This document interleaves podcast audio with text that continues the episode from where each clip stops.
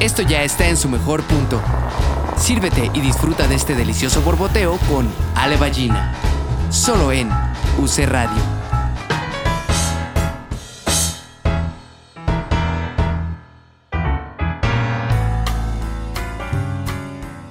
Hola, ¿cómo están todos? Este, bienvenidos a nuestro segundo episodio del año, del 2021.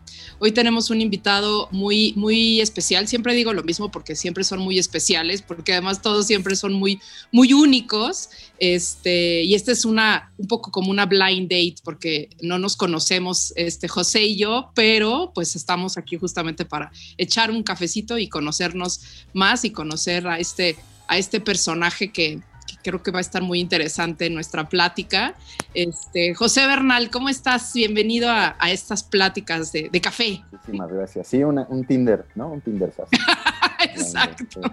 Nos dijeron bye y dijimos Ajá. Exacto. No, muchas gracias, muchas gracias por la invitación. Qué padre estar aquí. Bueno, pues la primera pregunta siempre es, ¿te gusta el café?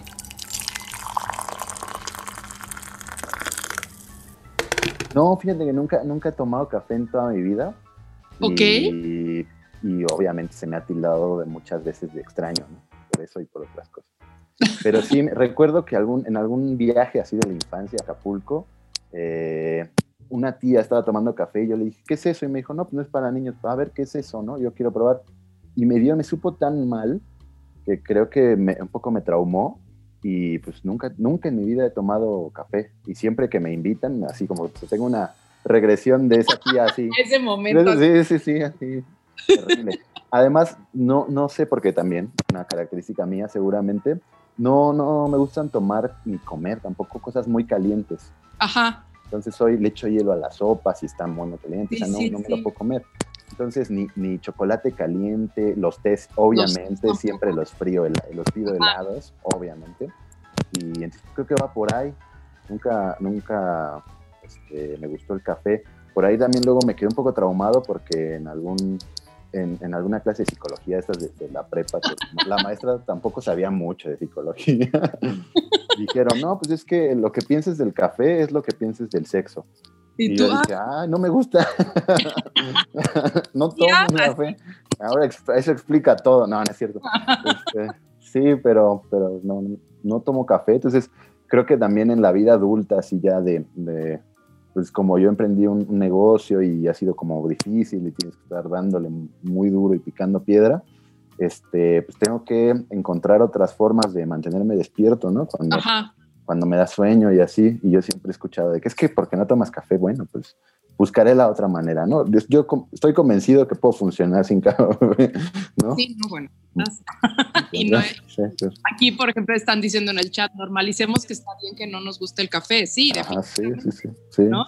Este, este, es nada más como un pretexto, un poco justamente para iniciar las pláticas, porque a fin de cuentas seguramente debes de tener sino una bebida o a lo mejor algo que, que, eh, relaciones con el, no sé, o sea, lo, relacionamos un poco con el, con el, café porque es este momento que también se acompaña como dentro de un ritual, eh, un primer sorbo, de una, de una primera... Eh, de un primer olor, ¿no? Que te lleve a ti, en tu caso, pues te lleva a un lugar como, como pues este recuerdo así, ¿no? Sí, a un lugar traumático.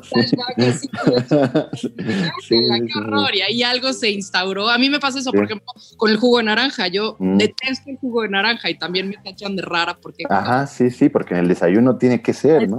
Sí, sí, sí. Pero bueno, si no te gusta el café, este, debes de tener alguna especie como de placer, este, de ritual, ¿no? O sea, si hay una, algún momento de tu día que ubiques como o, de, porque de tu día cotidiano, de tu quehacer cotidiano, que disfrutes mucho.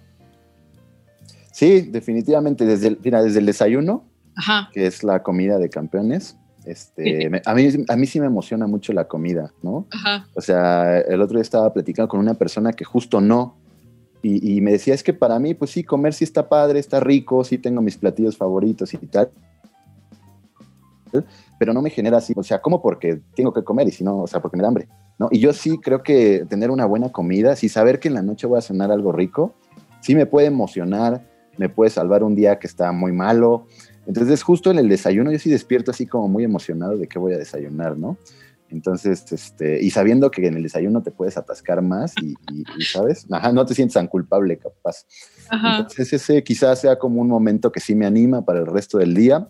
También seguramente es eh, elegir el soundtrack del día, ¿no? Okay. Este, tengo la fortuna de, desde mucho antes de la pandemia, hacer home office, porque aquí en la, en la casa tengo la oficina. Entonces, también, bueno, eh, hablando en un paréntesis, eso me ha ayudado mucho en este encierro en sentir que todo está un poco normal, ¿no? Porque realmente yo ya estaba haciendo eso desde antes, ¿no?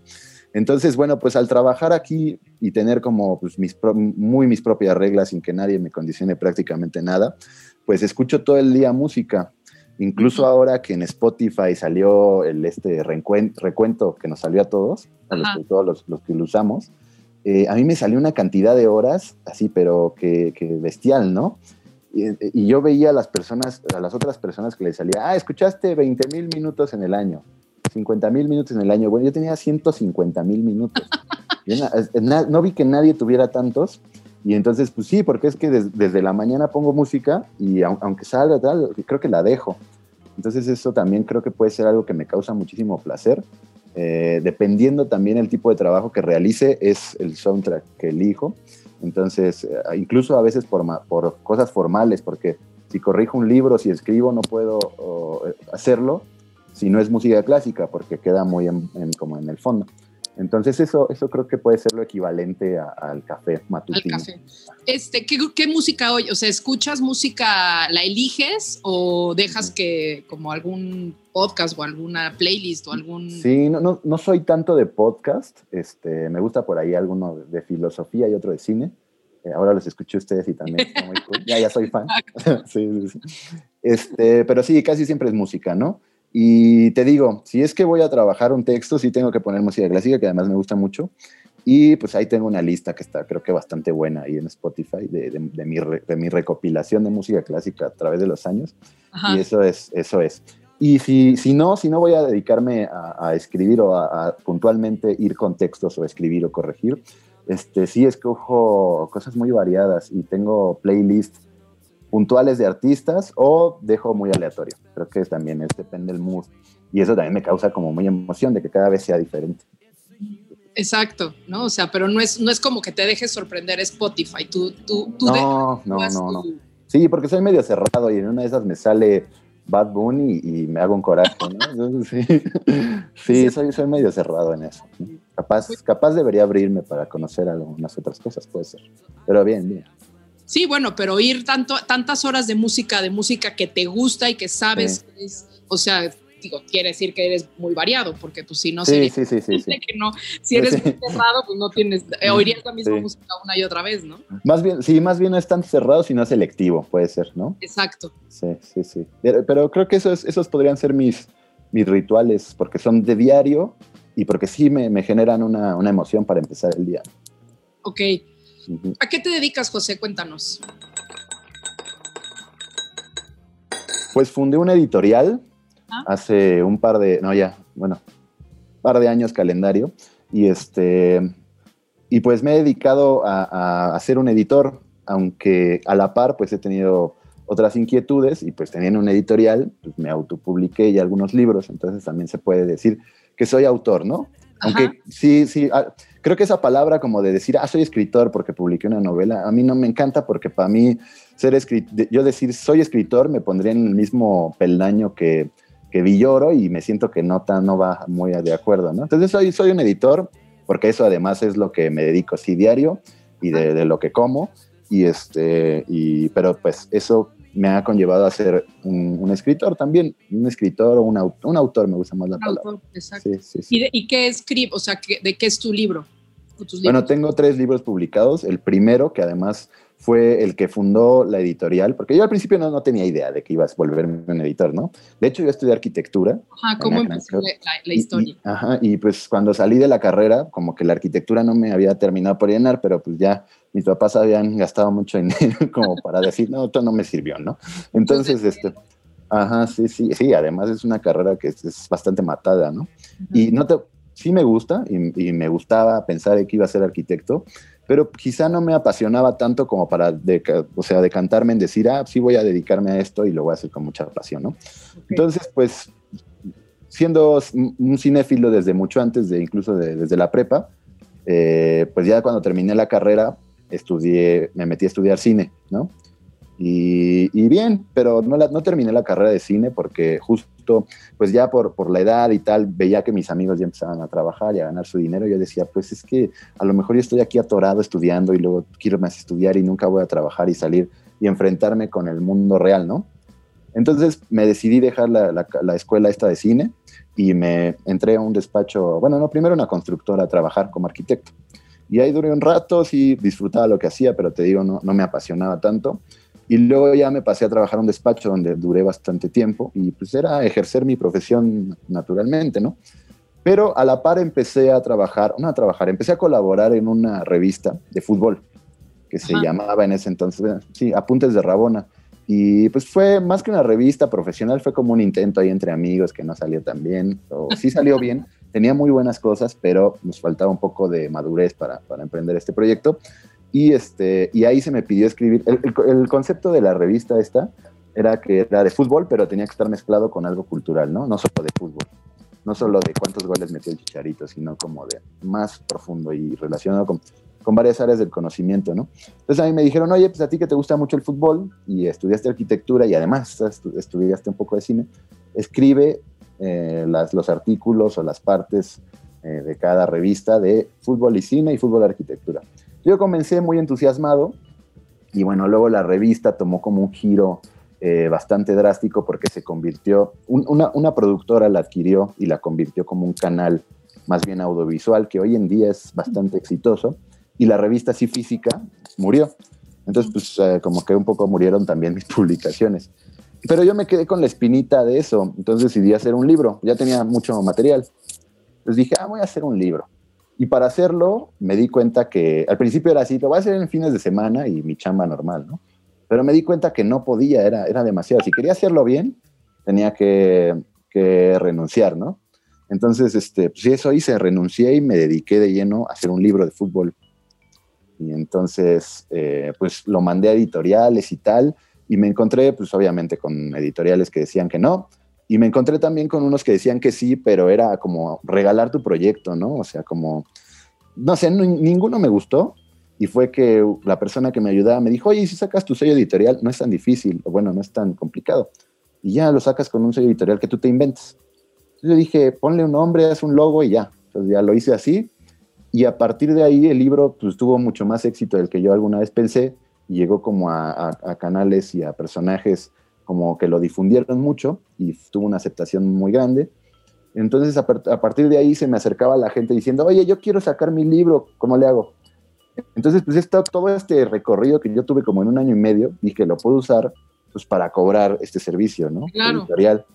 Y ya a partir de ahí empecé, al principio así muy trastabillado, con poca información, y fui aprendiendo sobre la marcha, y pues hoy en día ya tenemos en estos años 15 libros publicados.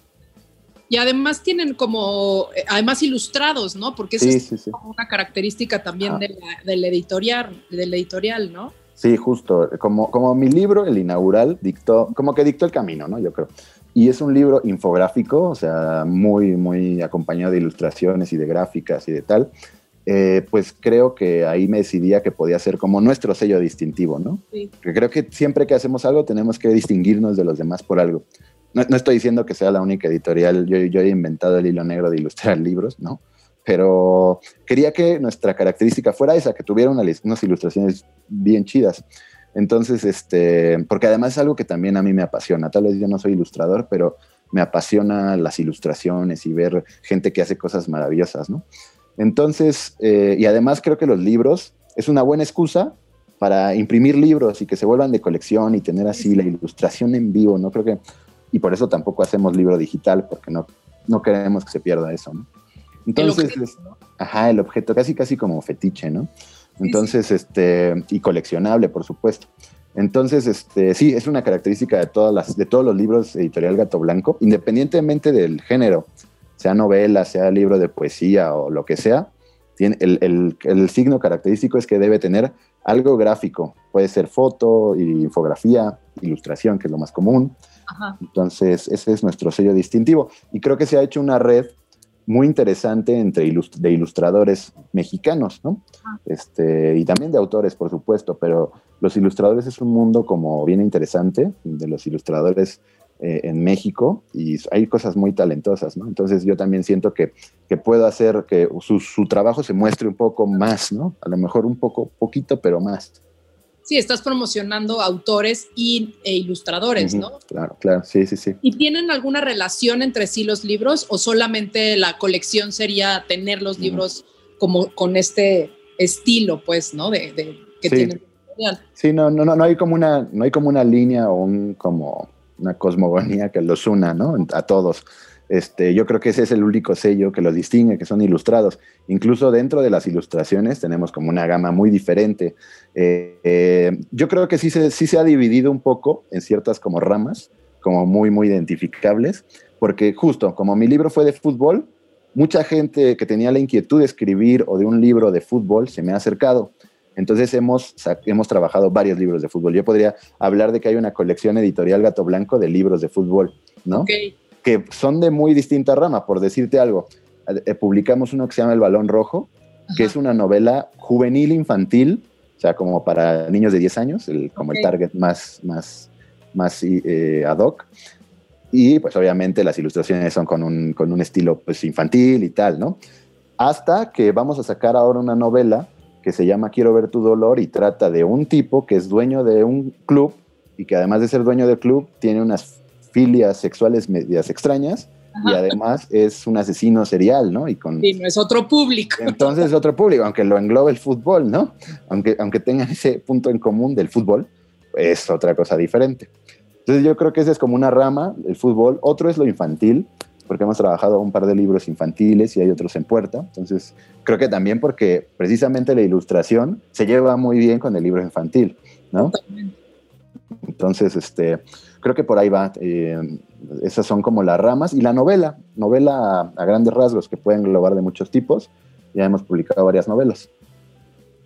Y por ejemplo, esto me parece como, como interesante escuchando tu historia, ¿no? O sea, porque normalmente siempre este, o sea, como que comentamos, ¿no? A, nuestros, a nuestros invitados al, al, borboteo, o sea, ¿en qué momento de tu vida decides dedicarte a esto? Y aquí creo que tu, tu historia es tan peculiar como tu, tu, no gusto hacia el café, ¿no? Que dices, bueno, no, no me gusta y tengo mi razón. Y no me tiene que gustar, ¿no?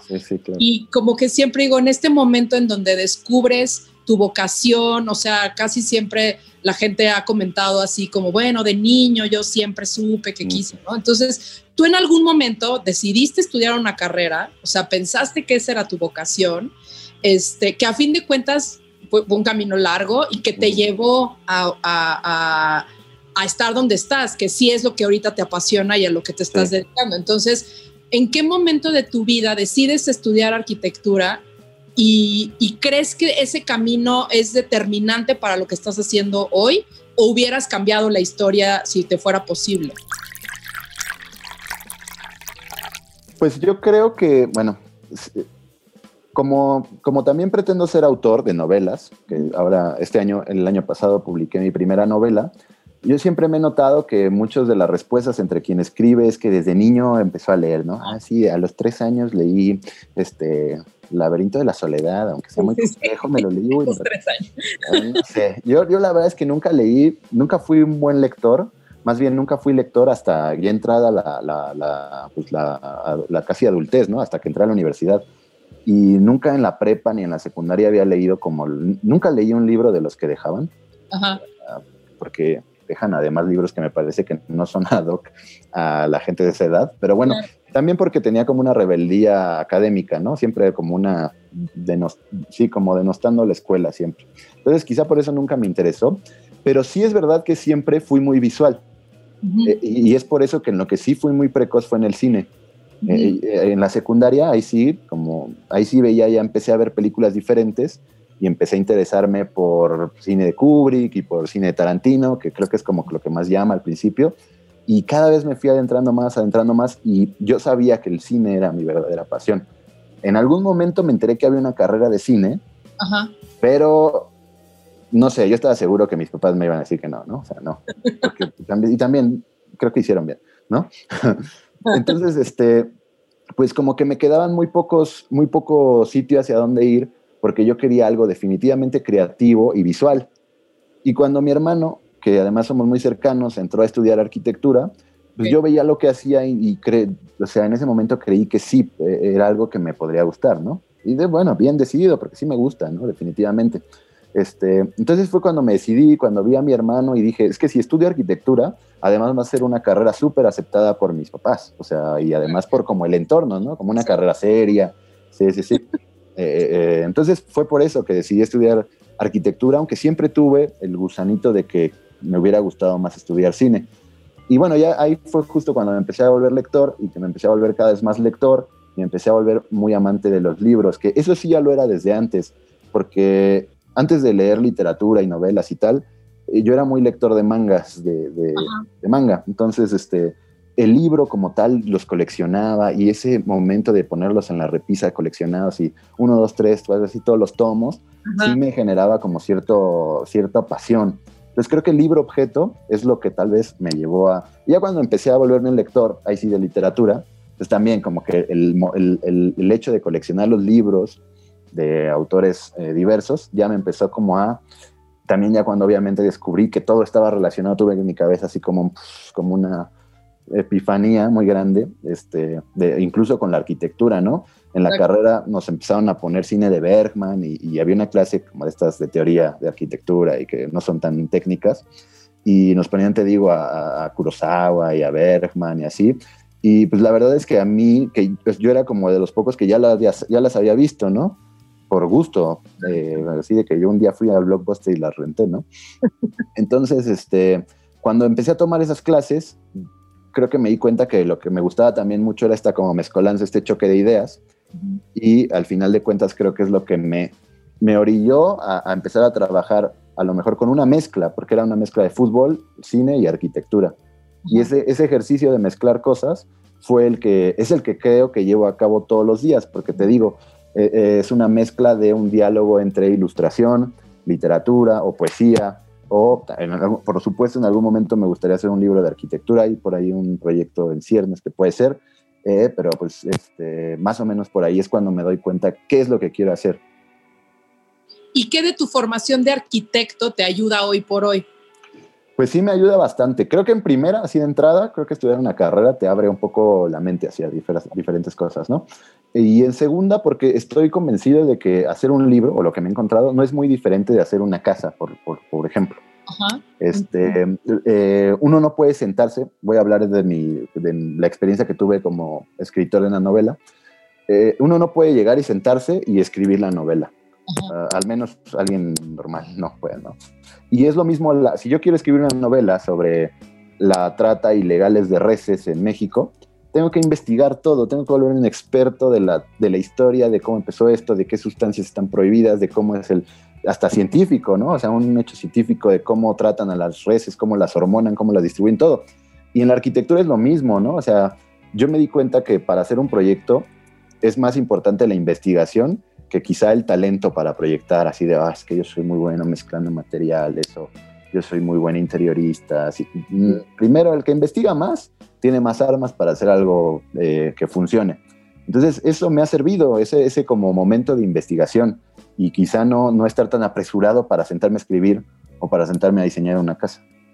Claro, y a fin de cuentas, pues es, tienes que investigar tu terreno, ¿no? Tienes que investigar sí, cómo está orientado, hacia dónde está, ¿no? Este, y luego, pues, cimentar, justo es eso, o sea, tienes que primero hacer un plano, tienes que hacer una preparación, que sería lo mismo que si haces una escaleta para tu, para tu, o tu, o, o, tu, o sea, tu proceso de editorial, pues, y luego, pues, montar las estructuras para de ahí ya, o sea, el interiorismo. Sí, sí, sí, sí, justo casi la portada y qué papel. Ajá, es exactamente. Sí, sí, sí, justo.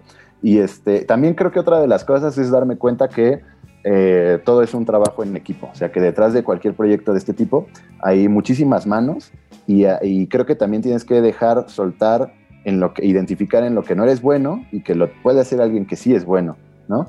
Y, o que sí es apto para eso. Entonces creo que este trabajo en equipo, lo que así como editor me ha servido hoy de la carrera es como aprender a organizar, porque por ejemplo cuando trabajo con una, con una novela que va ilustrada, tengo que tener un diálogo con el escritor y ese diálogo luego con el ilustrador y luego con el diseñador gráfico y luego con el impresor y hasta si me, me apuras con el distribuidor. Entonces este, se vuelve como una, eh, una llevadera de, de, esta logística que me ha servido quizá la estructura que aprendí en la carrera ¿no? de arquitectura, que no, no, es muy distinta. Y eso que dices del trabajo en equipo está muy interesante porque aun cuando la arquitectura, o sea, el arquitecto o el escritor pueden ser como artistas en solitario, ¿no? O sea, sí, sí, y planea y hace, pero dependes de una cantidad de gente. O sea, a mí me, resuena mucho tu historia y me parece muy, muy, muy curiosa porque paradójicamente mi papá es arquitecto y mi mamá es escritora. Entonces, ah, ah, esas dos partes. Sí, sí, sí. Es el... ahorita esas como, o sea, los veo a los dos, o sea, tanto a mi papá trabajando y diseñando y tal, pero pues que depende de cuando ya le mandan fotos del proyecto que dices, híjole, pusieron una ventana donde no era y porque pidió el cliente, ¿no? O del otro lado, pues veo a mi mamá escribiendo ella en su estudio, en solitario, y se va a escribir a Mérida y regresa, ¿no? Pero luego es esta cosa de las distribuidoras, entonces sí, dependes de mucha gente, o sea, para, que, para que tu arte o tu hacer se, se, o sea, se, se materialice y, y, lo pueda vivir más de las dos maneras, ¿no? este, lo puedan vivir más personas, pues dependes de un equipo, ¿no? Entonces está padrísimo que tú hayas decidido no solamente escribir tú para ti, sino decir, bueno, esto además lo puedo capitalizar, pero también le estás ayudando a mucha gente a, pues ahora sí que a materializar sus, sus, palabras. y sus sueños, porque para mucha gente el libro es un sueño cumplido. Sí, son hijos. Sí, son hijos. A ver, aquí nos están preguntando, ¿qué tipo de género que no hayas publicado te gustaría trabajar? Pues me gustaría mucho el, así la, apoteosis de la mezcla de literatura y, e ilustración, que es la novela gráfica, tal cual. O sea, ya, como un cómic, ¿no? O sea, porque, o el cómic gringo, que yo creo que tiene algunas diferencias con la novela gráfica, pero es lo más parecido. Eh, porque hasta ahora todo lo que hemos hecho es que nos llegan novelas e ilustramos la novela, pero ilustramos algunos pasajes o las portadas para los capítulos, pero no es muy diferente una novela gráfica, eso es decir, que sí se cuenta 100% a través de lo gráfico. Entonces me gustaría trabajar alguna, creo que, creo que sería como muy enriquecedor para mí y sería muy también un reto. ¿Hay alguna propuesta ahí de, novela gráfica? Entonces esperemos que se concrete y es un género que por supuesto que le tengo ganas y ojalá se haga. También otro es algún libro, como te dije hace rato, de arquitectura, ¿no? Porque creo que todavía, a pesar, te digo, de que fue algo que no me terminó por apasionar y que no me decanté al final por decir, sí, voy a ser arquitecto y este mundo es el que me encanta y es mi gremio y tal. Eh, sí que me, me, queda, le tengo cierto no solo respeto, sino cariño a, este, a, esta, a esta área eh, de conocimiento porque pues de ahí viene mi formación, ¿no? Académica. Y que además, por supuesto, sí me gusta. Entonces, a lo mejor un libro de arquitectura, me, gustaría, por ahí te digo, ha, habido algunas propuestas, esperemos que se concrete algo, pero sí, también queda todavía la espinita de que no, no se ha podido. Y el fútbol también supongo que era como una pasión tuya, ¿no? Sí, la más, la más. Sí, sí, si nos retomamos a todo esto de que yo quería ser director de cine o arquitecto, escritor, todo eso se ve opacado porque yo quería ser jugador. ahí es donde... pero, no pude, ¿no? O sea, entonces, sí, porque ahí, sí es más difícil llegar a, llegar a, vivir del fútbol. Entonces, este, pero sí, mi gran, mi gran pasión es el fútbol. Eh, por supuesto, jugué y sigo jugando y voy a jugar hasta que ya no pueda. Y este, este año ha sido muy difícil porque pues no he podido jugar, entonces es lo que más me falta.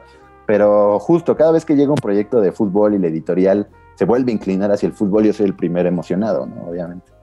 Y es eso, es como, es como adaptar, cómo adaptar, o sea, creo que toda la, todo esto que hemos estado platicando se lleva a eso, a decir, o sea, a lo mejor la realidad de, bueno, pues esta cosa, volviendo al café, ¿no? Ajá, sí, sí, sí. No me gusta, pero eso no me impide nada, o sea, no me impide disfrutar de la vida, no me impide encontrar otras maneras de despertar, no me impide otra manera de, disfrutar, o sea, no solamente por una, una sola cosa. Entonces, está como muy interesante cómo, pues, puedes ir como, lo, como mezclando estas pasiones. Sí, sí, claro. Tienes. Sí, sí, digo, de eso escribías y evidentemente de eso trata tu libro, pero ¿qué, ¿qué similitudes encuentras justamente entre el fútbol, el cine y la arquitectura?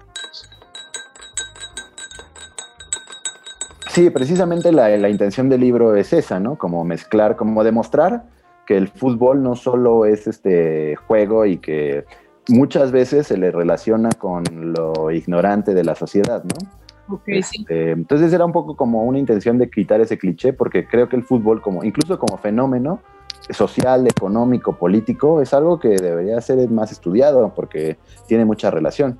Entonces, si yo, yo siempre pensaba que, que no podía ser el fútbol algo muy alejado de la cultura, si es que hay, ha habido escritores o una serie de intelectuales eh, bastante renombrados y bastante importantes en la historia moderna, como es moderno el fútbol, eh, de la humanidad, que hablan del fútbol, es porque el fútbol tiene algo que decirnos, ¿no? Entonces yo decía, es que no es casualidad que Eduardo Galeano, uno de los mejores escritores o más importantes latinoamericanos de los últimos años, sea tan apasionado al fútbol y no es posible que la un, eh, Oscar de una película argentina sea de un libro de Eduardo Sacheri que trata sobre el fútbol y no es posible que Gunter Grass tenga un cuento de fútbol. Entonces, y, yo, y también en el cine lo veía mucho, ¿no? Este, eh, varios de los escritores, de los eh, directores de cine más importantes, meten fútbol en sus películas. No estoy diciendo que hagan una película de fútbol, porque por lo general son malas, no sé por qué, pero que algún guiño haya en su obra de fútbol en el cine, ¿no? Como Ken Loach o como Emil Kusturica o, este tipo de directores. Entonces, pues yo siempre decía, es que a mí me apasiona cuando pasa esto y, digo, ay, que sí, eh, en esta obra de arte, de cine o de literatura, mencionan al fútbol como algo que es parte de nuestro arraigo cultural. Entonces, eh, yo quería demostrar eso con mi libro y eh, mi libro es una serie de, de, analogías con precisamente el fútbol y estos temas culturales, la arquitectura, el cine, la literatura. ¿Dónde lo podemos encontrar? ¿Dónde encontramos tus...? Sí, e, ese y todos los libros están en Amazon, disponibles en amazon.com.mx. Eh, y eh, la mayoría de los libros están en librerías El Sótano y Péndulo, solo que los últimos volúmenes ha sido como un poco difícil seguir teniendo este, esta distribución constante porque las librerías están cerrando por el semáforo rojo o que no están eh, aceptando a los distribuidores o a los a los proveedores, entonces está medio lento, pero todos nuestros libros están en Amazon y en un futuro, cuando las cosas se arreglen, seguirán entrando al sótano y al péndulo ceremoniosamente. ceremoniosamente. Aquí nos preguntan, ¿por qué se llama Gato Blanco? Pues porque justo eh, está derivado del primer libro que te digo que como que demarcó muchas cosas.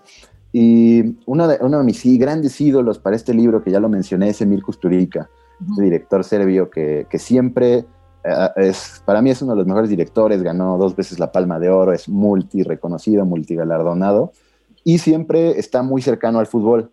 Él sí que hizo una película 100% de fútbol, que es un documental de Maradona, pero en cada una de sus películas hay alguna cosa de fútbol y eso es a mí lo que me gusta mucho, que me emociona.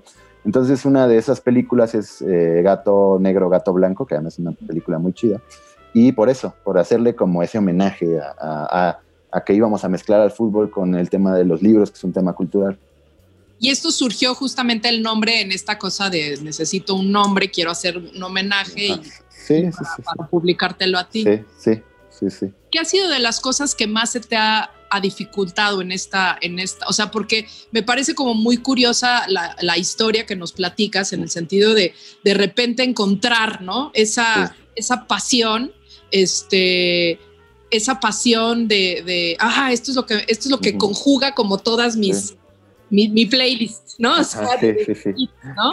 Este, y entonces, eh, claro, te enfrentaste, supongo, con un, con una nueva, con una, con un nuevo universo, o sea, el, universo editorial, pues es también tiene como sus, sus cosas. Entonces, ¿qué ha sido como lo más gozoso y lo más complicado en esta, en esta nueva carrera, pues, o en tu pues, carrera? Sí, sí. Lo más complicado fue al principio como lo externo, ¿no? Como lo, el qué dirán. Porque cuando yo decidí renunciar para hacer un libro de fútbol, me encontré como de, y de cercanos, como un, una, no, lo que tú quieres es ser nini o, o, ¿sabes? Incluso ya cuando empecé a cambiar drásticamente en hacer libros, también me encontré como con una respuesta de, entonces, ¿para qué estudiaste arquitectura, no? O, o estudiaste una carrera bien chingona para, para terminar no haciendo nada de eso, ¿no? Eso sí que a veces me, pues me, me bajó un poco el ánimo o me hizo dudar, pero bueno, yo estaba convencido de que quería hacer libros y creo que eso me mantuvo, me mantuvo firme en el resultado, ¿no? Este, otra cosa complicada es, hubo un momento en que yo mis libros los, los vendía a través de, un portal que se llama Kiching, que seguramente lo, habrán escuchado, y se vendían bastante bien, se vendían mucho, estábamos emocionados porque se estaba moviendo bien a través de esa, ya estaban en las librerías, pero se estaba moviendo bien a través de eso, y en, y en eso, comunicado así como me empecé a encontrar que había incluso el hashtag Kiching no paga, y pum, fraude, ¿no? Entonces nos debían pues como, como 50 mil pesos y ahí que ese fue el momento más difícil porque yo pensé, pensé en cerrar la editorial, ¿no? Porque si de por sí es como difícil mantener a flote algo que tiene que ver con el arte, económicamente, ¿no? Este, ya que de pronto de lo poco que has ganado te lo transen, dije, no, o sea, creo que lo mejor es trabajar con un jefe y que me paguen una quincena, ¿no? En arquitectura. Entonces, ese fue el momento como más difícil Afortunadamente nos pusimos como muy intensos para conseguir ese dinero que nos debían y bueno, lo conseguimos que nos lo pagaran, ¿no? Así a duras penas, pero bien. Y cerró, ¿verdad? Kiching. Sí, pues es que deben, no sé, ya después me, fue tanto el estrés y la frustración que tuve en esos días que ya cuando pagaron todo, pues decidí cerrar, no volver a enterarme de Kiching, ¿no? Pero hasta, donde, yo, hasta donde me quedé, esta gente debía millones de pesos, ¿no? Pues es que a todos, exacto. Sí, sí, sí. Entonces, este, y, y, sí, fue como triste y yo me acuerdo de una conversación que tuve con mi mamá y me decía, pues es que todos, todo el mundo tranza y, y en este mundo de la editorial también está bien, bien corrupto y bien lleno de este tipo de contradicciones y y como independiente tienes la, el yugo de las grandes todo el tiempo y pensé que no iba a poder sacarlo a flote. Y luego encima viene la pandemia y estuvo, terrible, eh, porque la gente es muy difícil que invierta en libros, ¿no? A pesar del encierro, todo. Eh, pues como que hubo ahí una incertidumbre sobre también, pues obviamente, no solo incertidumbre, sino gente que sí despidieron o, o siguen despidiendo tal, una situación muy complicada. Y bueno, afortunadamente justo cerrando el año empezaron a caer muchos proyectos y ahora eh, yo estamos trabajando simultáneamente ocho, ocho libros. Entonces son, ajá, son números, es un, es un escenario que en algún, hace poco, el año pasado, o sea, hace un año, nunca me imaginé porque vislumbraba todo mucho más oscuro y, este, y hoy por hoy, afortunadamente estamos viendo la luz y eso está bien chido. ¿no? ¿Y cómo llegan los autores o los ilustradores a ti? Los ilustradores son los que buscamos nosotros. Yo me he hecho como una tarea de buscar a través de ahora sí que eh, de las benditas redes sociales. Eh, creo que Instagram es un muy buen portal para encontrar ilustraciones y talentos y, y los contactamos y, y, la verdad es que la mayoría de las respuestas que tenemos son muy positivas. Y de autores, pues este, igual creo que por redes sociales se han interesado en el servicio que nosotros ofrecemos y también mucho por de boca en boca, ¿no? Eh, yo tuve por ahí un ilustrador que fue nuestro como primer boom, nuestro primer, un autor, perdón, un escritor, que fue como nuestro primer escritor que ya tenía obra publicada y era conocido y tal, Juan Carlos Hidalgo. Y pues como el libro fue, quedó muy bonito y fue todo un éxito, eh, muchos de los colegas de este Juan Carlos, que son escritores, también se acercaron con nosotros. Entonces, mientras en el gremio se empieza a hacer, nos, nos empezamos a ser conocidos y de un prestigio, pues nos empiezan a contactar más gente, ¿no? O sea, sí, de boca en boca, literal. Sí, de boca en boca yo creo que ha sido el 80% y un 20% que sí hemos conseguido a través de redes sociales. Ah, qué padre. Sí, sí, sí. Aquí preguntan algo de lo que hablabas hace ratito. Eh, ¿Crees que si no hubieras estudiado arquitectura hubiera cambiado algo de tu presente? O sea, no tiene que ver con, ay, desperdiciaste tu tiempo. O sea, yo sí creo que todo nos, o sea, todos nuestros pasos, todos nos hacen quienes somos hoy, ¿no? Y, y, por eso te preguntaba esta cosa de tu formación como arquitecto, en qué la utilizas hoy por hoy, pero ¿crees que hubiera cambiado algo? Pues es que sí, porque bueno, hoy por hoy me digo, es que si hubiera querido ser escritor hubiera estudiado letras. Claro. Pero creo que no hubiera tenido quizá la, como esta construcción de yo ser el editor, sino que sí me hubiera ido así como más por ser escritor, escritor. Y, y ajá. Ahora, creo que eh, si me regreso en el tiempo, igual, si hubiera estudiado a lo mejor otra cosa que me hubiera gustado, me hubiera estudiado, gustado estudiar psicología, pero creo que eso sí hubiera cambiado drásticamente porque creo que sí me hubiera dedicado a, ser psicólogo, como de, a, ejercer la psicología. Entonces, creo que no hubiera encontrado tal vez tanto, tanta gama de mezcla de cosas que la encontré en la arquitectura, porque sí, te digo, en estas clases nos ponían Metrópolis de Fritz Lang y decían es que todo tiene que ver. Y así, tenía un maestro que era así como súper intelectual y como obviamente muy, eh, pues sí, muy abierta y todo, y decía, es que todo tiene que ver, el cine, la literatura. Yo me acuerdo que en esos momentos sí me voló la cabeza y, y ahí fue cuando me di cuenta que podría ser algo tal vez que mezclara cosas, ¿no? Claro. Pero qué curioso, porque justamente hablas como de muchas pasiones, ¿no? Que tiene que ver con esto, volviendo al tema inicial, de, de la, la, cantidad de música que te hace sentir diferentes cosas, ¿no? Sí, claro. Entonces es la arquitectura, el fútbol, el cine, la psicología, y creo que a fin de cuentas, hoy por hoy, puedes jugar como a todos esos mundos, ¿no? Porque seguramente cuando estás en una, eh, trabajando un libro y con un autor, lo que hablábamos, esta cosa del equipo y con una ilustración, pues te clavas en la investigación, como decías, ¿no? De clavarte en esta, en, en en este universo, ¿no? En parir este hijo muy particular que va a ser diferente a los demás. Entonces, pues creo que al final todo va como, como sumando, ¿no? O sea, toda, toda tu historia va formando a quién eres, justamente, ¿no? Sí, definitivamente. Sí, sí, sí. Creo que esta como multidisciplina me ha ayudado mucho y creo que también es porque un poco hablando más de mí, de mí, es como que soy un tipo muy clavado. Entonces, si veo una película no me puedo, y me gusta, no me puedo quedar solo con que qué peliculón. No, no, no, tengo que ir a investigarme todo y me puedo clavar y me puedo desmañanar viendo datos hasta muy, muy, ya muy, muy frikis de, esto. Y, creo que por ahí va, ¿no? Que sea como tan, tan clavado con ciertas cosas, con el cine y luego con la literatura y con el fútbol también, por supuesto sí, los diferentes temas que también vas como, como, publicando.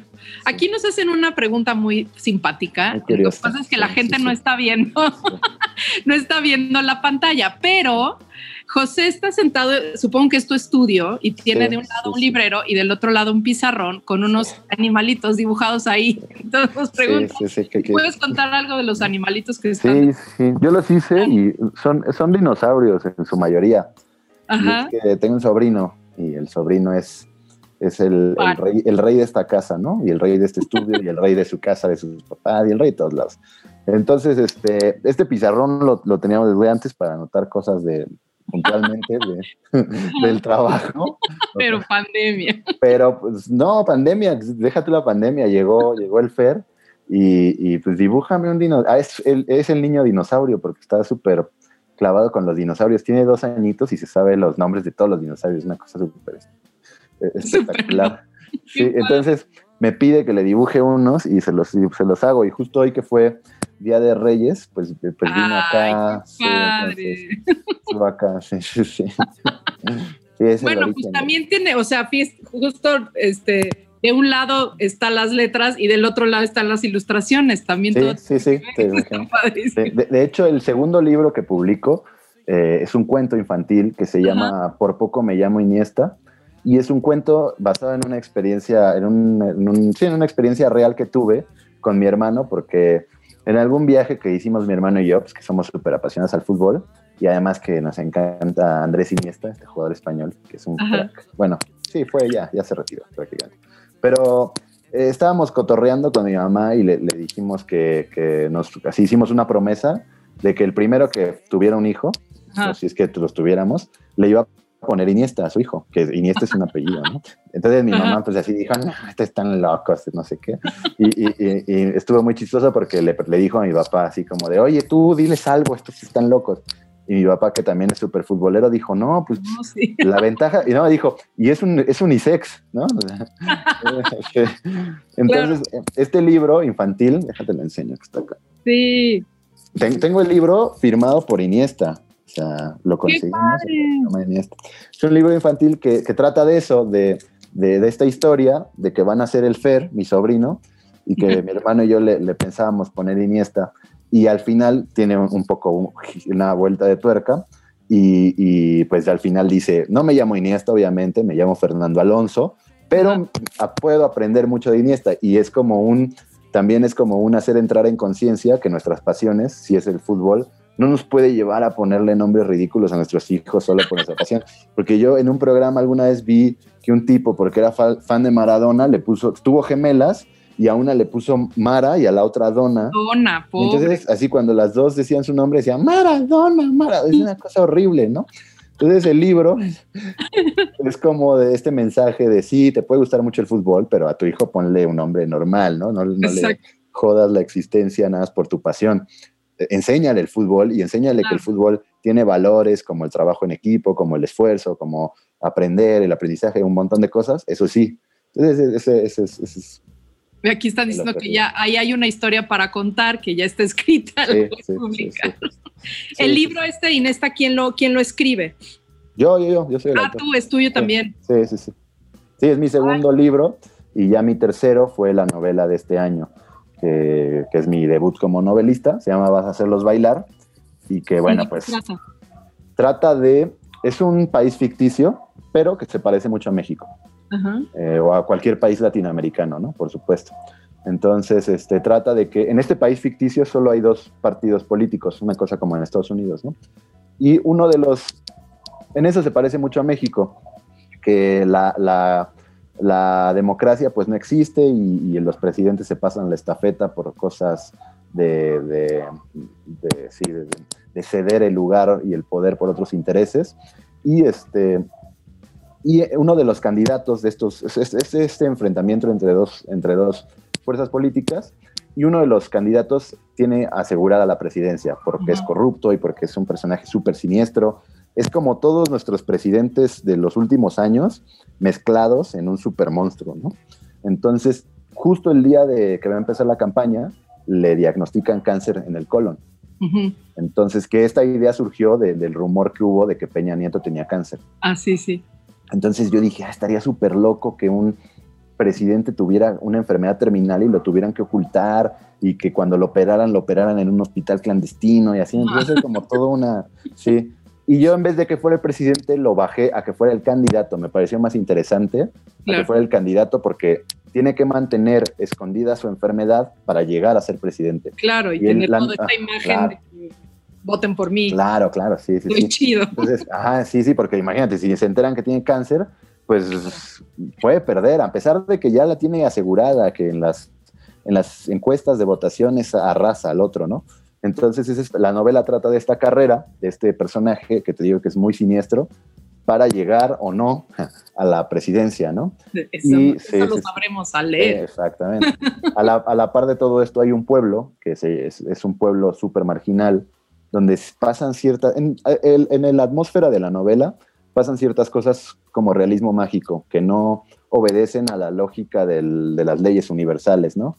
Entonces eso creo que lo, lo hace como muy interesante.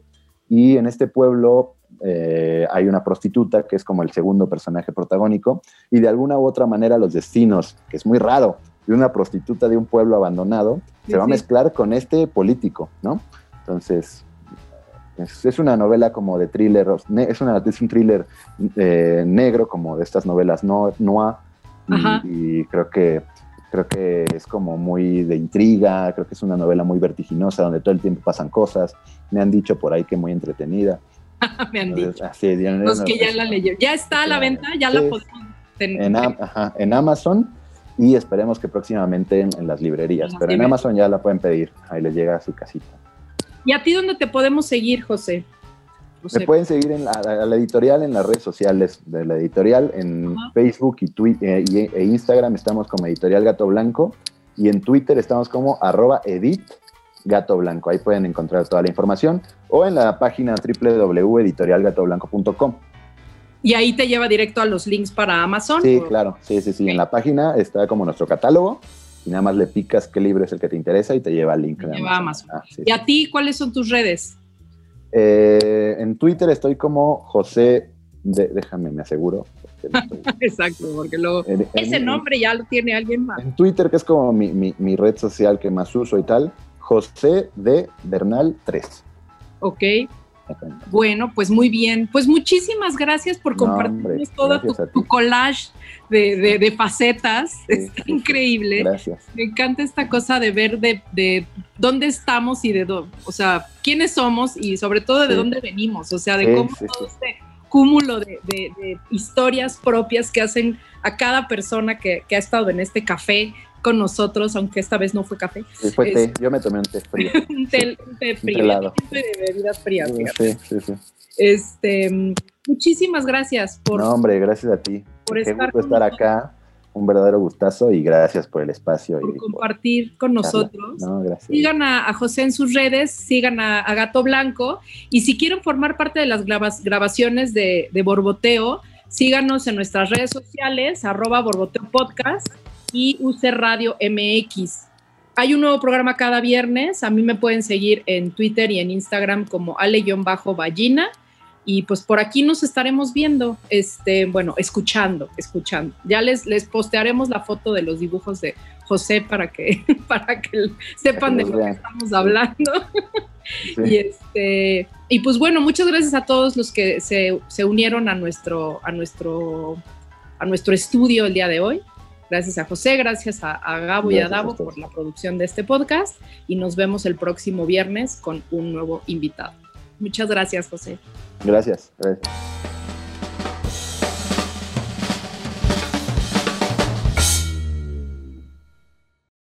Este cafecito estuvo buenísimo. Recuerda que tenemos una cita la siguiente semana para una charla más. Encuentra más Borboteo en nuestro Instagram, arroba Borboteo Podcast. Esta fue una producción de UC Radio.